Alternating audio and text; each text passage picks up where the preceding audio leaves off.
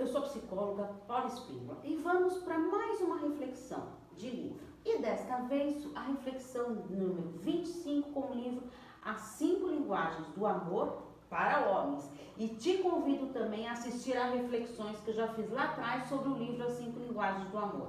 Eu vou deixar o link aqui abaixo na descrição do vídeo do YouTube. Estou à disposição para os atendimentos presenciais em São Paulo, online pelo mundo inteiro e que pode ser feito inclusive por vídeo chamada pelo WhatsApp, para você resolver algum conflito pessoal, profissional ou nos seus relacionamentos. Para todos esses atendimentos será necessário um agendamento, pagamento antecipado. E como que eu posso fazer isso, Paula? É só enviar uma mensagem no meu WhatsApp, no 11 98313 2371. Então vamos para a reflexão número 25, as cinco linguagens do amor para homens.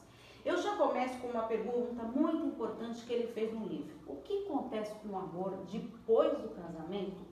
O anseio pelo amor romântico no casamento está profundamente enraizado na nossa formação psicológica. Oi? Exatamente isso. A maioria de nós cresce falando a língua dos nossos pais, dos nossos irmãos, a nossa linguagem primária ou nativa, que também é chamada de uma língua materna. Mais tarde aprendemos as nossas línguas adicionais com maior esforço, que são as linguagens secundárias. A nossa tendência é falarmos sobre nossa linguagem do amor primária, porque foi o que a gente aprendeu lá atrás e ficamos confusos quando o nosso cônjuge, ou parceiro, né, não entende o que estamos comunicando. Não podemos confiar em nossa linguagem nativa se o nosso cônjuge não a compreender. Se quisermos que o nosso parceiro sinta o amor que tentamos comunicar para ele, devemos expressá-lo na linguagem do amor primária dele. Consegue perceber a importância de eu reconhecer a linguagem do amor do meu parceiro? A paixão ela dura mais ou menos por volta de uns dois anos.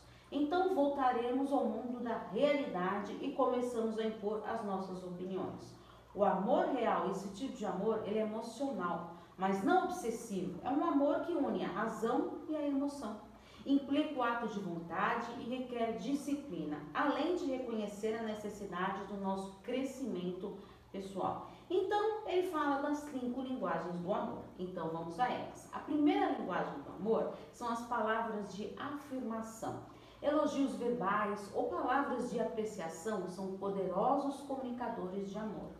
Ao receber uma palavra afirmativa, há uma maior possibilidade de nos motivarmos a retribuir algo e fazer isso pelo nosso cônjuge, como ele também deseja. Palavras encorajadoras. Encorajar significa inspirar coragem. Há áreas na nossa vida nas quais nós não nos sentimos seguros, por exemplo. Então, carecemos de coragem e essa falta nos impede de realizar as coisas positivas que gostaríamos. Esse encorajamento exige uma certa empatia, um olhar para o mundo a partir da perspectiva do cônjuge. Palavras gentis. Comunicar o amor verbalmente de uma maneira gentil. Isso tem a ver com a maneira que eu falo. Às vezes as palavras elas dizem uma coisa, mas o nosso tom de voz pode dizer outra completamente diferente. Então busque o um entendimento e a reconciliação, em vez de impor a sua percepção pessoal como única maneira lógica de interpretar a situação.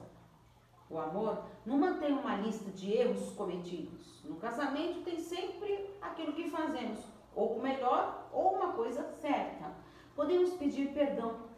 É, isso mesmo. E tentar agir da, ou de uma maneira diferente de uma outra vez. Se eu optar pelo perdão, que é o caminho do amor, a intimidade ela pode ser restaurada. Não podemos apagar o passado, mas aceitá-lo como uma história de vida. Palavras humildes. Se expressamos nossas necessidades e desejos na forma de um pedido, nós damos uma orientação, não um decreto. O pedido, ele introduz o elemento da escolha e seu parceiro pode optar por responder ao pedido, porque amar é sempre uma escolha. A segunda linguagem do amor, que é o tempo de qualidade. Tempo de, de qualidade é você dar uma atenção completa para o seu parceiro. Consiste em dedicar essa atenção focada. Não significa que nós precisamos passar o tempo todo ali, juntinhos, um olhando no olhar do outro. Não, significa fazer algo juntos e dedicar a atenção completa a essa pessoa nesse momento. A atividade ela é secundária. Em termos emocionais, é passar tempo dedicado ao outro. A atividade é o veículo que gera esse sentimento de proximidade. Existe também, nessa linguagem do amor, as conversas de qualidade, que é um diálogo solidário, em que os dois indivíduos ali estão compartilhando experiências, pensamentos, sentimentos e desejos num contexto amigável e sem interrupções. Então vou dar algumas dicas práticas para isso. Mantenha o contato visual com o seu parceiro enquanto ele estiver falando. Não faça outra coisa enquanto ele está falando. Preste atenção aos sentimentos. Observe a linguagem corporal. Lembra-se que ela fala muito. Não interrompa. Pesquisas indicam que uma pessoa ouve por apenas 17 segundos antes de interromper e apresentar as suas próprias ideias. Só que existe nisso aí tudo as personalidades opostas. Em todos, todos nós somos desconectados das nossas emoções. Mas quando se trata de conversar, nós ó, somos afetados por essa personalidade e influenciados, mas não controlados por ela. Os ingredientes essenciais para uma qualidade de vida são desejo de pelo menos um dos dois de realizar. Então escolha ali uma atividade. Pense nisso uma disposição do outro em fazer. Tá? Se meu parceiro propôs aquilo, eu tenho que estar disposto a querer também aquilo. Consciência do motivo de fazerem atividades para expressar o amor por meio do ato de estarem juntos. Primeiro você tem que ter essa consciência. A terceira linguagem do amor fala de presentes. O presente é um símbolo visual do amor e possui um valor emocional. Com o tanque de amor cheio, ele retribuirá um amor emocional numa linguagem compreensível para você. Os presentes, eles não precisam ser caros, nem precisam ser ofertados semanalmente. Para algumas pessoas, porém, o seu valor não tem nada a ver com dinheiro, mas sim com o amor. A quarta linguagem do amor são os atos de serviço. Fazer coisas que sabemos que o nosso parceiro gostaríamos que fizéssemos. O que fazemos pelo outro antes do casamento não é o indicativo de que faremos depois de casados. Pensa bem isso. As críticas e exigências, elas tendem a promover o afastamento. As pessoas tendem a criticar o seu parceiro com mais intensidade na área onde elas próprias têm mais necessidade emocional.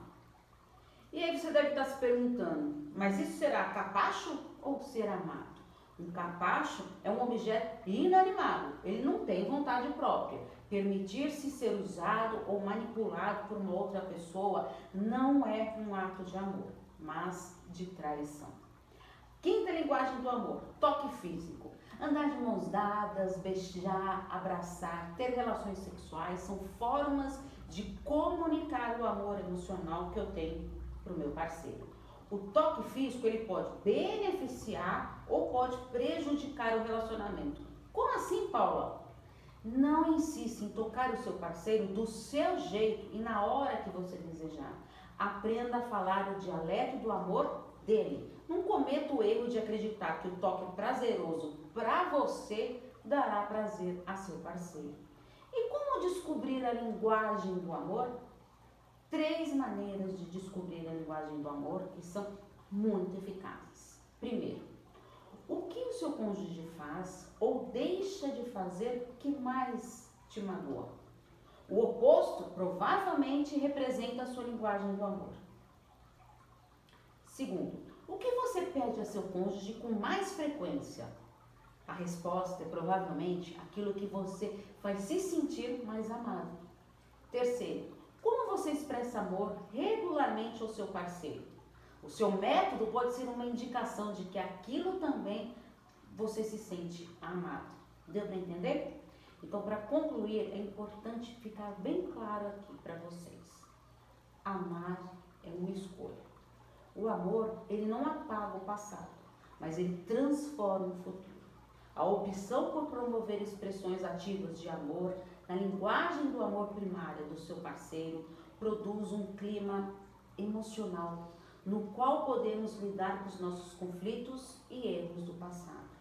Quando a necessidade emocional do amor é satisfeita, cria-se um clima que permite ao casal lidar com os demais aspectos da vida de uma maneira mais produtiva.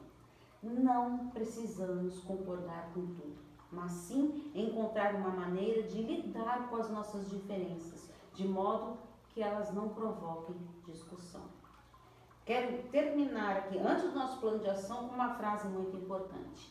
A felicidade no casamento é consequência da sensação de ser amado.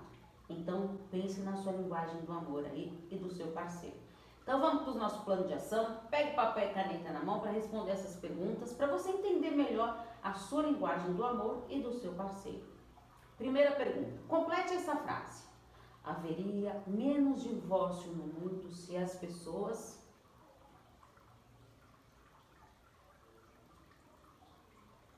Segundo, os sentimentos românticos do início da relação desapareceram para melhor ou para pior? Terceiro, faça uma lista que represente a linguagem de amor do seu parceiro. Sinto-me mais amado por meu parceiro quando. Quinto, o que impede de ter tempo de qualidade com o seu parceiro? Sexto, pense em momentos de toque, de toque não sexual que aumentaram a intimidade do casal. Pensou? O que tornou esses momentos especiais? Sétimo, o que o seu parceiro faz para você se sentir mais importante? E você, o que faz para o seu parceiro? Oitavo, de 0 a 10, quanto foi seu aprendizado com essa reflexão? Aproveito para te convidar a se inscrever no canal do YouTube Paula Espínola Psicóloga, lembrando que a primeira terça-feira de todo mês tem uma reflexão nova para você. Também tem um podcast que sai toda sexta-feira, Relacionamentos Psicologia, nas maiores plataformas digitais. Quer assunto, conteúdo diário sobre relacionamentos? Vem para o canal do Telegram, Paula Espíndola, psicóloga, Relacionamentos Psicologia. Um grande abraço. Tchau, tchau.